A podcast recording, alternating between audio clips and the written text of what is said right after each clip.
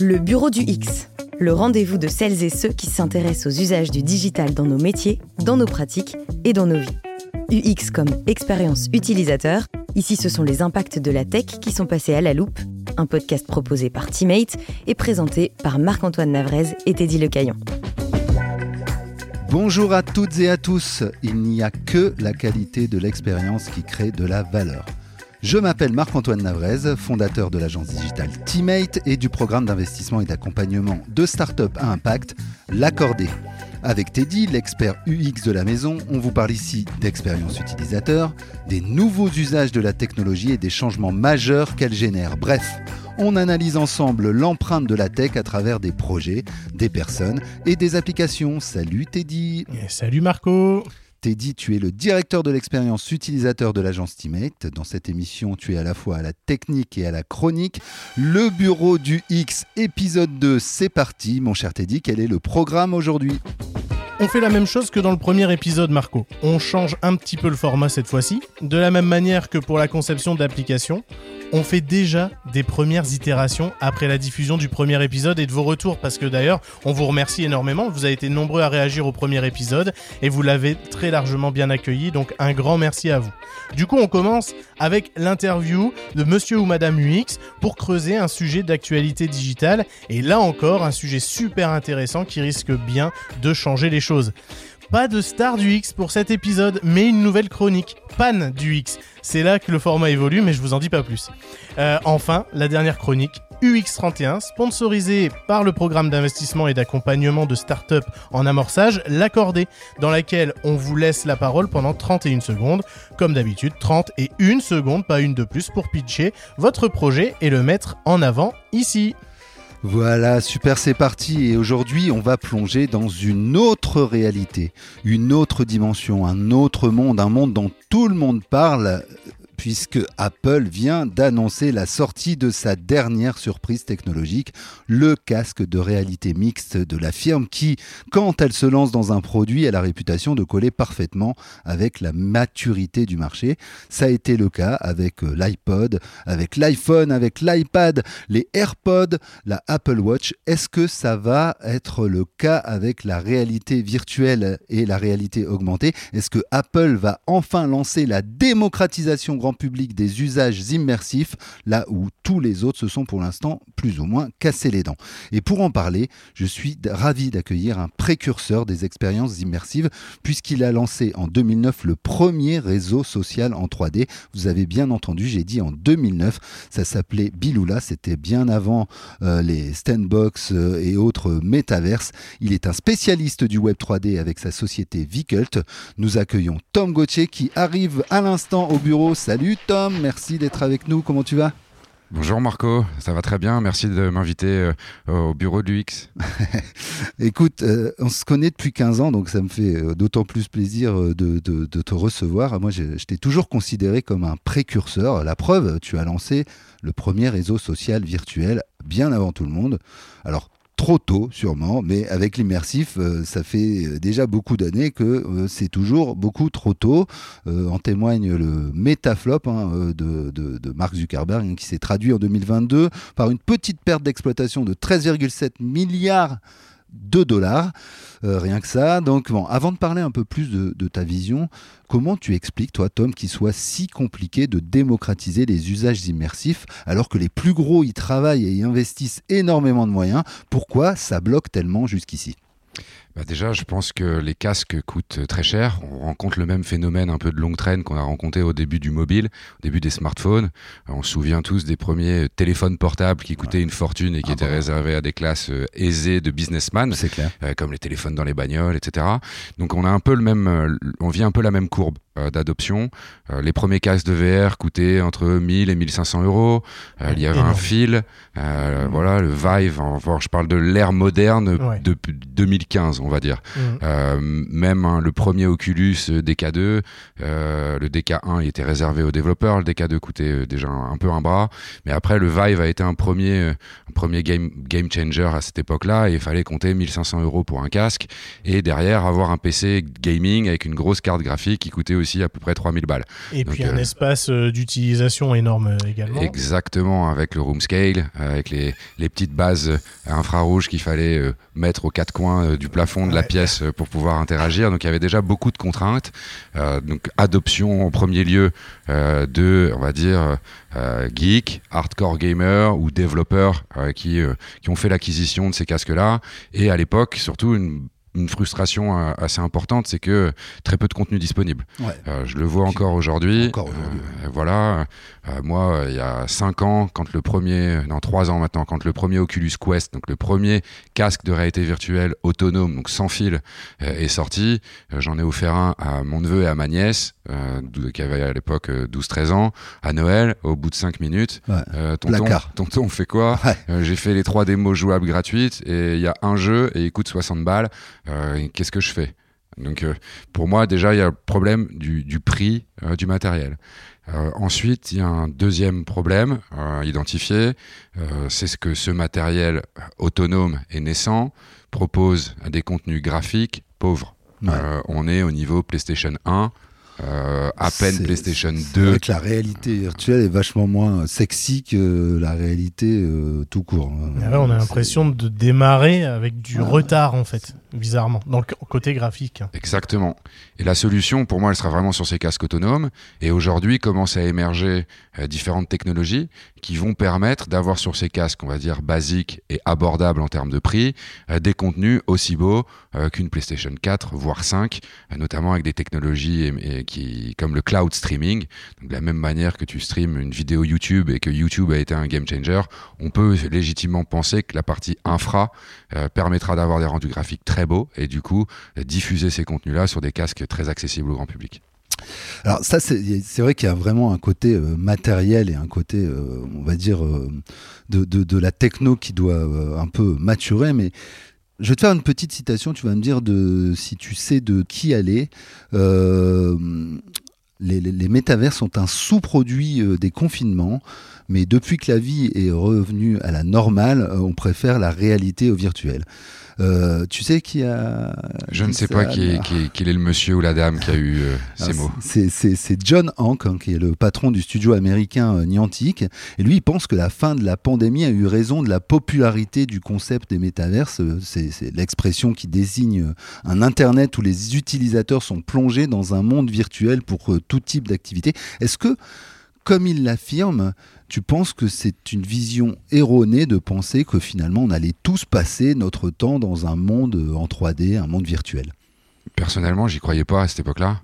Je suis pas totalement d'accord avec les propos du boss de Niantic, malgré que ce soit une boîte sublimissime.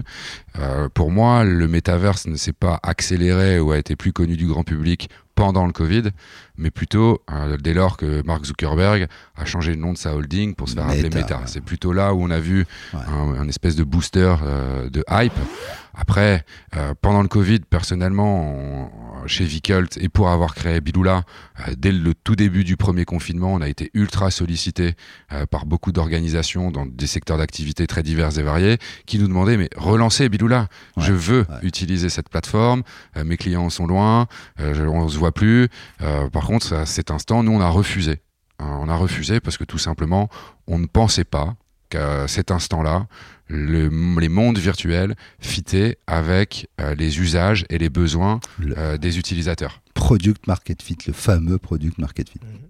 Alors, Tom, j'ai l'impression qu'effectivement, même si y a- y a- les métaverses, c'est c'est un peu en phase de, de désillusion, bon, après, euh, ça, on pourra en parler, mais la réalité virtuelle, elle se démocratise quand même de plus en plus, euh, notamment du côté des professionnels. Il y a beaucoup d'usages professionnels qui émergent.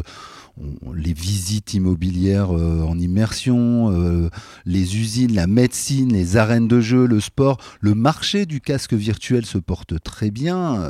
et d'ailleurs, ça devrait exploser encore plus avec le casque d'Apple. hein. donc, D'après toi, on y arrive dans, ce product market fit, dans cette ère où la VR, euh, sous toutes ses formes, va, va, va vraiment entrer dans nos vies? C'est maintenant que ça se passe? Euh, Ça y est, on va commencer à mixer nos réalités? Bah, en tant qu'expert du domaine depuis 16 ans maintenant, Ouais. j'en ai envie de te dire oui. Ouais. Euh, après. Euh, par contre, euh, s'il faut rester un petit peu les pieds sur terre, je ne pense pas que ce soit encore tout de suite. On espère tous avoir une bonne surprise avec ce nouveau casque annoncé par Apple cette nuit. Euh, va falloir voir les premiers chiffres. Est-ce que ça va être la folie comme pour les iPhones avec des queues devant les Apple Store indéfinissables et des gens qui dorment là depuis deux jours pour avoir leur casque Euh, Là, on pourra se dire que ça sera un réel game changer. Euh, il semblerait que ce casque soit ultra performant et on connaît la puissance marketing d'Apple Ouais. euh, pour créer de l'adoption. Après, mon sentiment personnel et ce que nous, on, on accompagne et on recommande à nos clients, c'est de pas rentrer tout feu, tout flamme dans cette tendance, puisque le metaverse ne sera pas présent avant 5 à 10 ans. Ouais. Mais dès aujourd'hui, il faut s'y préparer. Euh, tout simplement, et ça commence par créer des jumeaux numériques euh, de ces produits, de lieux, euh, de soi-même, et que après, dans quelques années, quand convergeront le virtuel et le réel, là, on pourra penser que l'adoption sera plus massive. Ok, alors avant de continuer notre échange, Tom, euh, on va laisser Teddy nous exprimer son, son analyse d'expert de l'expérience utilisateur sur euh, les usages immersifs. Il va, il va déshabiller avec son regard de designer euh, Oh. ce qui, selon lui, bloque l'engagement des usages des réalités virtuelles. Tu as déjà un peu amorcé le sujet bien, sur bien, bien. deux, trois points et on va creuser ça, notamment du côté du matériel. C'est la nouvelle chronique de Teddy, les pannes du X. C'est parti. C'est parti pour Pan du X. Alors, Pan du X, c'est un édito qui déshabille sans pudeur les expériences techno qui flopent. Euh, je vais vous montrer, je vais monter clairement la température hein, sur les internets, ça c'est certain. Et là, je donne un rendez-vous en or pour la douane Twitter. Alors, on voit depuis euh, plusieurs années que les technos de réalité mixte, ben, ça s'adopte pas facilement. Alors, je vais revenir en arrière. Je vais revenir en arrière avec le temps euh, des lunettes 3D à porter devant sa télé. Ah ouais, Est-ce que tu te souviens de ça, Marc-Antoine euh, Tu remontes vraiment loin. Oui, oui, bah, Ouais. j'ai fait ça à Disneyland. Tom, ça te dit quelque chose ça Picsou Magazine, Ah ouais, qui était livré avec les, dans le avec blister, la version. avec ouais, les ouais, lunettes, ouais, ouais, ouais, c'est on vrai ça. appelle ça les lunettes anaglyphes. Ouais, ouais, ouais, exactement. Alors bon, franchement, dites-moi combien d'heures vous avez regardé votre télé avec des lunettes ridicules pour avoir l'effet 3D. Euh, alors. Un petit truc, c'est que quand l'expérience, euh, c'est une expérience isolée, au cinéma, dans un parc d'attractions, c'est souvent augmenté par des systèmes comme la 4DX par exemple. Donc à la rigueur, c'est fun sur le moment. Mais sinon, vos lunettes, en fait, vos lunettes 3D chez vous, elles sont quelque part dans le fond de votre meuble télé et c'est terminé. Euh. Il y a, il y a un autre produit, le flop des Google Glass. Personne n'a adopté ce produit. Alors, on a eu la chance de les essayer hein, lorsqu'on est, euh, lorsque c'était sorti en test. On avait une paire au bureau, hein, ouais, Marco. Ouais, ouais, bah ouais, on a développé des premières applications euh, Google Glass, mais déjà ça faisait un peu, un peu peur euh, d'avoir. euh, C'était le côté de la caméra qui bien te sûr. filme et ça. Bah, faisait les gens, peur à l'extérieur. les gens en étaient effrayés. En fait, du coup, rien de fou à l'époque en termes, euh, en termes d'expérience, parce que bah, de toute façon, ça s'est, ça s'est effondré tout de suite. hein. Alors, c'était juste surtout un thème de recherche et développement qui a permis bah, de faire évoluer certaines technos. À la rigueur, c'est, de ça de bon qu'on peut en tirer. Euh, Il y a les lunettes de Snapchat qui s'appellent les Spectacles. Alors, je vous pose la question avez-vous déjà vu une paire de ces lunettes quelque part? Euh, Je vous arrête, hein, m'en dis pas plus. La réponse, c'est non. Je savais même pas que ça Ouais, existait. donc, ouais, euh, bien sûr, pour le réseau social, donc Snapchat, pas du tout. Euh, L'élément commun à tout ça, qui pourrait expliquer une partie du problème, c'est que la technologie là dont on parle nécessite un matériel qui se porte sur soi. C'est un point qui dérange en fait. Si on regarde l'offre et la demande, comme tu disais Marc-Antoine, le marché du casque virtuel, il se porte plutôt bien. Du moins, il est en croissance constante. Ok. Et l'un des usages les plus reconnus des casques de réalité virtuelle, c'est dans l'univers des jeux vidéo. Récemment, ce sont deux mastodontes de la discipline qui ont sorti leur nouvelle techno de réalité virtuelle et mixte. Chez Sony, le PSVR 2, avec une technologie qui coûte 600 euros. Meta vient d'annoncer juste avant euh, Apple, là, Ouais. en catimini, le, le, premier, euh, le, le- le 1er juin, euh, son nouveau casque MetaQuest 3, donc qui coûtera 570 euros. Ils l'ont annoncé un peu euh, en Ah bah, sachant que bah, c'est- Apple allait Annonce euh, d'urgence. faire Comme par euh, hasard. le, le Bien sûr. quand même. Bien sûr, y- personne n'était au courant, machin, grosse surprise, génial. Euh, hasard ou réalité, comme par hasard, bon bref. Euh, et comme je le, le précise, hein, le, casque là, le MetaQuest 3, il est euh, réalité mixte. Donc il y a des caméras dessus. Bref. La sortie donc prévue en automne. Mais là où les courbes descendent, Marco, c'est dans l'utilisation de ces casques. Les, les gens les achètent, ok, C'est- en, progression. Tom mais Tom euh, le disait, tes neveux euh, c'est qu'après. Une fois que tu l'as, une fois que tu as essayé, bam, les gens se lassent de les utiliser. Mais alors pourquoi? Euh, alors, en fait, on, voit que Meta euh, et notamment Mark Zuckerberg, ils, font un peu un aveu de faiblesse. hein, ils arrivent, ils peinent à convaincre. euh, du coup, les annonces d'applications et de jeux qui sont allées avec la présentation du MetaQuest 3 le 1er juin là sont ultra décevantes en fait. Le MetaQuest, ça a fait, ça a fait son petit effet, mais après derrière, le contenu, ben ça a fait redescendre complètement le, le- le soufflet. Enfin bref, rien de bien fou. Côté PSVR 2, c'est la même punition. Là, je fais référence au PlayStation Showcase qui s'est tenu le 24 mai dernier. Grosse désillusion pour les joueurs qui attendaient des grosses annonces avec panache sur le catalogue VR. Pas grand chose à se mettre sous la dent. On se demande même si les éditeurs croient au business tellement ils, tellement ils traînent des pieds en fait.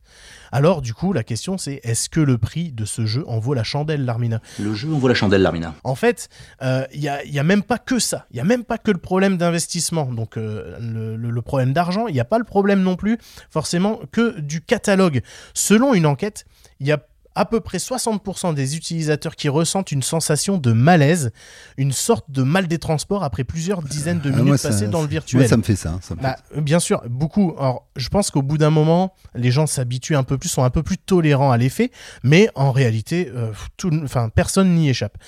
On porte sur la tête un casque qui est lourd, ça fatigue pas mal euh, après une longue session d'utilisation, et en plus on doit porter des manettes dans les mains qui doivent être chargées. Alors, je vous ferai pas l'offense de parler de l'autonomie des manettes de la PSVR 2, Euh, hein, quoi? Bon, et ça c'est pour la partie physique.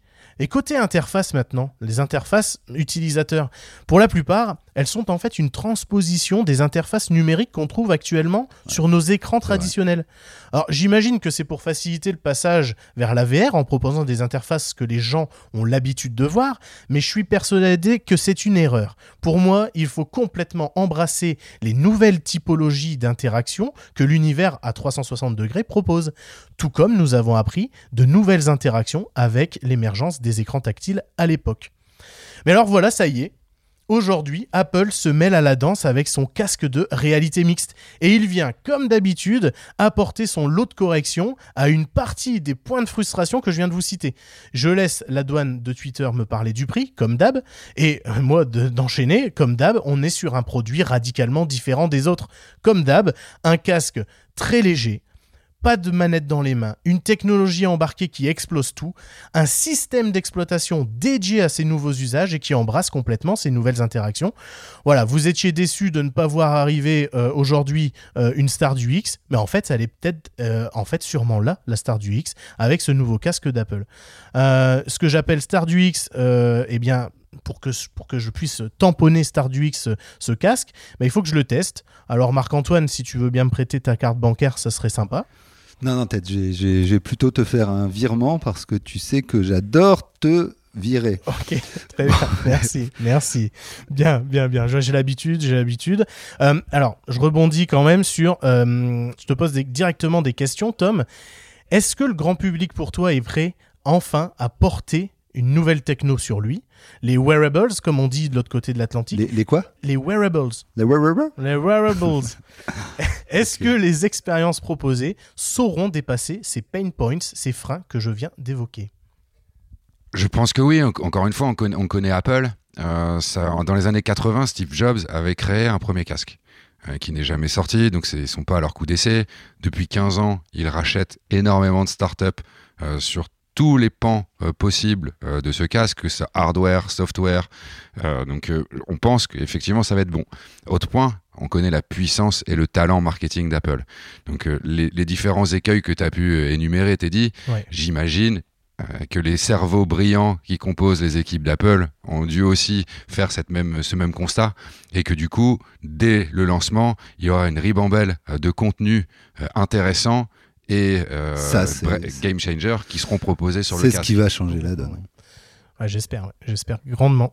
Alors, le, bureau du X, Tom, c'est une émission dédiée à l'expérience utilisateur. J'aimerais qu'on parle de ce côté game changer et de, pour, pour moi, c'est le côté réalité mixte en termes d'usage parce que on l'a vu, le 100% immersif, c'est pas toujours évident.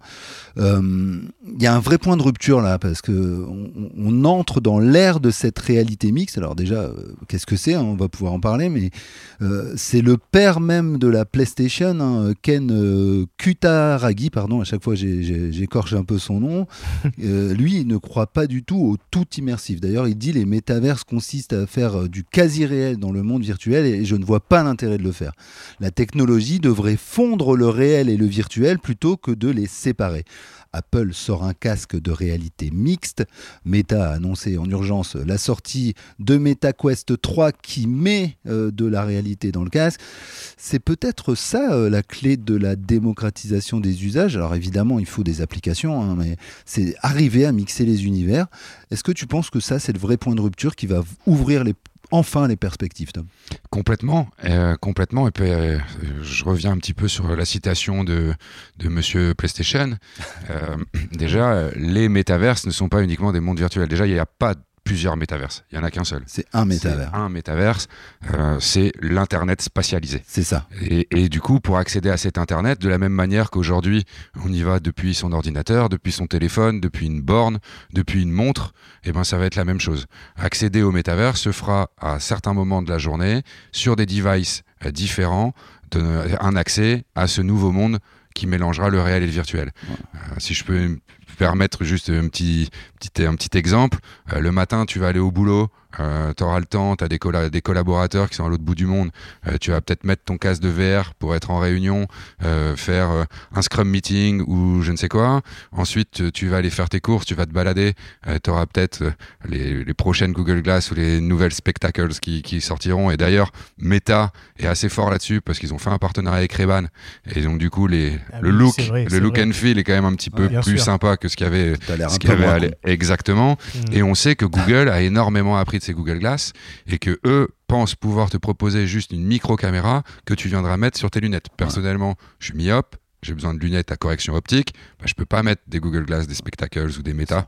Donc c'est un peu un, c'est un petit peu un problème. Un problème euh, qui est largement euh, donné aussi hein, avec les avec les casques VR actuels. Hein. donc euh, pour être adapté à la vue des gens, quoi, parce que c'est pas évident de porter les deux à la fois. Mais c'est vrai, c'est ce que tu dis, c'est super intéressant, c'est que finalement les usages vont se multiplier Évidemment, on peut aller dans l'immersif pour faire une réunion à distance et, ou une formation, et on va le voir tout à l'heure euh, avec euh, la chronique X31 et euh, l'immersif dans la formation. mais tu es au supermarché, tu as les prix qui peuvent s'afficher, donc tu es dans la réalité, mais elle est augmentée. Donc cette mixité, c'est vraiment quelque chose d'ultra puissant, mais encore une fois, il faut que ça, ça, ça s'inscrive dans les, dans, dans, dans, dans, avec des usages, avec des applications qui, qui ont du sens. un point que je voulais aborder d'ailleurs, c'est le coût de développement euh, de ces applications euh, immersives ou augmentées. C'est quand même un énorme frein pour vraiment euh, démocratiser les usages. C'est déjà cher, de, le digital, c'est cher. Développer des plateformes, des applications web et mobiles, c'est cher. Comme disait Teddy, on se demande même si les éditeurs y croient. moi, je, pense que le coût de programmation, c'est un facteur clé. XROS va-t-il offrir une approche qui va, comme tu le disais, dès le départ amener des, applications euh, qui vont nous permettre de ne pas laisser le casque euh, dans le tiroir au bout de, deux jours. Euh, toi, Tom, tu proposes des développements en Web 3D avec Vicult. Est-ce que tu peux nous expliquer un peu comment ça fonctionne aujourd'hui, le développement 3D immersif? Comment, comment, comment ça, ça, se passe et pourquoi c'est aussi coûteux en fait? Déjà, je vais casser le mythe, c'est pas coûteux. Ah. Euh, c'est pas beaucoup plus cher que de ah. développer ah. Euh, une expérience web ou une expérience mobile. Euh, c'est on, est à peu près sur les, on est exactement sur les mêmes TJM. Ouais, c'est des coûts d'ingénieur en fait. Chez vous, chez Teammate, c'est des coûts d'ingénieur, des coûts de du X designer, des coûts du UI designer et des coûts de designer 3D qui viennent s'ajouter. Ce qui coûte cher aujourd'hui dans ce type de développement, c'est la production du contenu 3D. tout simplement parce que énorme, beaucoup d'organisations n'ont pas internalisé cette compétence et du coup quand ils créent un produit, une table, une chaise, euh, ils ne font pas forcément à, bah, à partir d'un logiciel qu'on appelle de CAO, donc de conception 3D digitalisée. Ces entreprises par contre qui ont compris ça, elles ont aujourd'hui un, un patrimoine de data 3D exploitable. Ouais. C'est le principal frein aujourd'hui quand nous on arrive chez un client qui n'a pas euh, sa donnée C'est qu'il 3D, faut tout c'est faut tout créer. Ouais. Et euh, on est plutôt entre allez, euh, 125, 150 euh, dollars euh, par modélisation d'un objet. Et là, quand tu as un client euh, qui a 100 000 références de produits, Ouais, c'est tout bien suite évident qu'il ne va pas te confier ce genre de millions. Alors, sinon, sur toute la partie software, euh, c'est hyper accessible, euh, puisque euh, les deux moteurs euh, de soft euh, 3D existants sur le marché sont des moteurs de jeux vidéo, euh, Unreal Engine euh, côté Epic Games et Unity euh, chez, de chez Unity Technology. C'est assez simple, c'est accessible. Euh, tout jeune qui fait une école euh, de, de gaming ou de 3D apprend ces moteurs. Donc euh, le talent et la compétence Mhm. aujourd'hui est accessible. Il y a une dizaine d'années, une quinzaine d'années, quand j'ai démarré, c'était pas du tout ça. Non. À l'époque, je devais recruter des, des docteurs Mm. euh, en informatique graphique, donc c'était pas les mêmes coûts et donc du coup, indirectement, pas les mêmes prix répercutés euh, auprès des clients. Donc aujourd'hui, tout ça euh, est euh, abordable euh, et surtout euh, fera que décroître, Euh, notamment grâce à la generative AI euh, sur la partie sûr. de la production des contenus 3D principalement. Euh, nous, on, on développe des petites choses en interne, on fait mumuse avec des outils existants et à partir de trois photos d'un produit, j'arrive à générer un modèle 3D.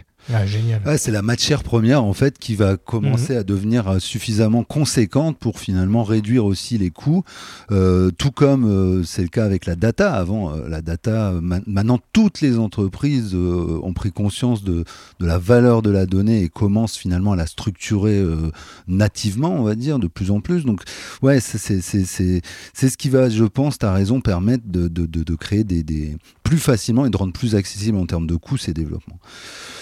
Euh, écoute, c'est- passionnant. Alors, euh, j'ai une dernière question. euh, on va ouvrir un peu le sujet. hein, en- Tom, on, on est en, de nouveau hein, dans un virage des technologies digitales. euh, ça fait euh, une nouvelle révolution. euh. Alors, euh, tu parlais des IA génératives. L'interface homme-machine change radicalement avec l'émergence de ces IA, puisque maintenant on parle à l'ordinateur, on parle à la machine. Avec la VR, on rentre dans la machine, on est de plus en plus augmenté, de plus en plus connecté, et ça pose plein de questions légitimes. hein. Ça fait peur à beaucoup parce que tout ça, ça va à un rythme assez dingue. Et dans le même temps, on a la tech qui est en pleine crise des investissements, et on a tous besoin de plus de sens, plus de d'engagement, plus de simplicité et, de respect des enjeux, notamment des enjeux écologiques. Moi, j'ai parfois l'impression qu'il y a euh, deux mondes qui s'opposent aujourd'hui entre le, le- le- back to basic et euh, l'hyper technologique. Est-ce que tu penses qu'ils vont pouvoir converger, se rejoindre ces deux mondes, euh, s'alimenter l'un l'autre, ou, ou au contraire que la scission ne fera que s'accentuer? Alors, c'est très philosophique comme question, j'en ai conscience, hein, mais je voulais avoir ton regard là-dessus parce que on est tous les deux des entrepreneurs de la tech qui, et qui, qui voulons mettre le progrès au service du plus grand nombre et surtout au service d'enjeux qui ont de sens. Euh, comment tu, tu perçois C'est quoi ton mindset là-dessus? Moi, je pense que ça peut. euh, ces deux philosophies peuvent cohabiter. Euh, c'est pas parce que tu as un casque de réalité mixte à la maison que tu n'es pas conscient de l'évolution de notre planète et notre monde. Euh, tu peux très bien faire de la permaculture, tu peux très bien être un- investi euh, dans des associations pour euh, la protection de l'environnement, euh, et en même temps, à côté de ça, tu utilises ton smartphone quotidiennement pour travailler sûr, ou pour ta vie personnelle. Donc moi, je vois plutôt une évolution, encore une fois, sur les temps d'usage. Euh, je suis euh, au travail ou à titre personnel pour m'amuser, je viens, je mets mon casque. En même temps, je pense sincèrement à terme qu'on n'aura que un casque, on n'aura plus de PC, laptop, on n'aura Ouais. plus forcément de mobile. Ouais. Euh, et donc, ça, Ça, va pas être plus, plus, plus, plus. Je pense que le Ça va smartphone, être euh, ça va être un gars bientôt en fait. Alors, Je- à, moyen terme. Mais... À, à moyen terme, encore une fois, on parle à, à 10 ans, euh, comme c'est encore tôt, mais moi je pense sincèrement que tu peux, à un instant T, aller te connecter dans cette matrice virtuelle euh, pour avoir euh, des usages d'éducation, euh, de santé euh, ou de travail, hein, tout simplement. Et à côté de ça, euh, dans ta la continuité de ton quotidien, euh, être responsable et raisonné dans ton mode de consommation. Je vois pas pourquoi toujours on essaie toujours d'opposer euh, perpétuellement. Mmh. C'est typiquement, j'ai envie de dire français, mais on le ressent même là à, l'international. Euh, on n'a pas ce problème. quand on, on, a la chance, nous, on, on, avait ouvert des bureaux à San Francisco, on a été à Shanghai, sur ces sur ces continents-là, on n'oppose pas la protection et le bien-être de l'environnement et de la nature versus les méchants technophiles euh, qui, créent du contenu euh, digital. Euh, je trouve que c'est très français dans, l'approche et, je pense que ça doit et ça va cohabiter. Non, mais je, partage ton point de vue, mais c'est important d'en parler parce qu'il y a aussi ceux qui, ne serait-ce que par une question de coût, se sentent dépassés très vite par ces usages qui vont vraiment très vite. Donc, euh, voilà, c'est effectivement très français de mettre le progrès en opposition finalement avec euh, des enjeux, mais il y a des réflexions à avoir parce que ça va tellement vite qu'il euh, il faut regarder les choses en face et je pense que nous, dans la tech, on a aussi une responsabilité pour rendre justement moins monstrueux, entre guillemets, tous ces usages qui se développent. Tom, merci. Alors, dernière chronique de l'émission, euh, c'est la chronique UX31. À chaque épisode, on sélectionne un projet qui est pitché en 31 secondes maximum par son fondateur. Euh, on reste dans le sujet du jour. C'est Marc Cellier, fondateur de Vrai Learning, qui est un intégrateur de solutions de formation euh, digitale en immersive learning, qui va nous présenter aujourd'hui son entreprise qui disrupte les codes de la formation UX31. C'est parti.